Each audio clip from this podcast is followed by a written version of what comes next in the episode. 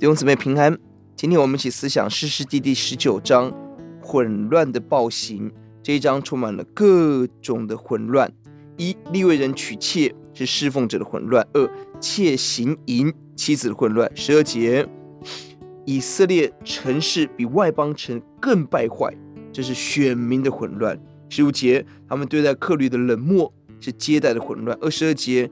匪徒要求击奸客人是情欲的混乱。二十四节，老人愿意把女儿跟这个妾交换，这个男人亲情的混乱。二十五节，利未人强把自己的妾拉出去，被人强暴，保护自己的性命，这是夫妻的混乱。二十五节，整夜强暴致死，生命的混乱。二十七节，这是明明妻子在外面被人强暴，起床后开门继续上路，根本不知道自己妻妻子已死。是爱心的混乱。二十九节，男人把妾分成切成十二块，用以告诉大家这可怕的事。这本身就是一个可怕的事，这是生命的混乱。一个混乱的时代带来各种的死亡与伤害，何等的可怕！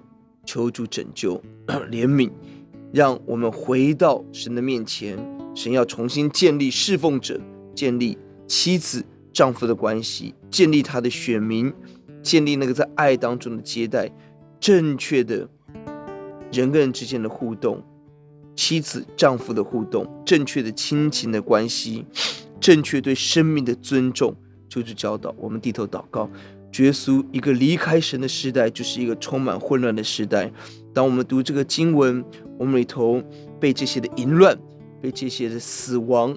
所感到震惊，主啊，恳求你让我们对我们自己生命的淫乱跟死亡，更要感到震惊，更要被你光照，以及我们能够悔改，得着耶稣的福音，得着耶稣的怜悯。听我们的祷告，奉主的名，阿门。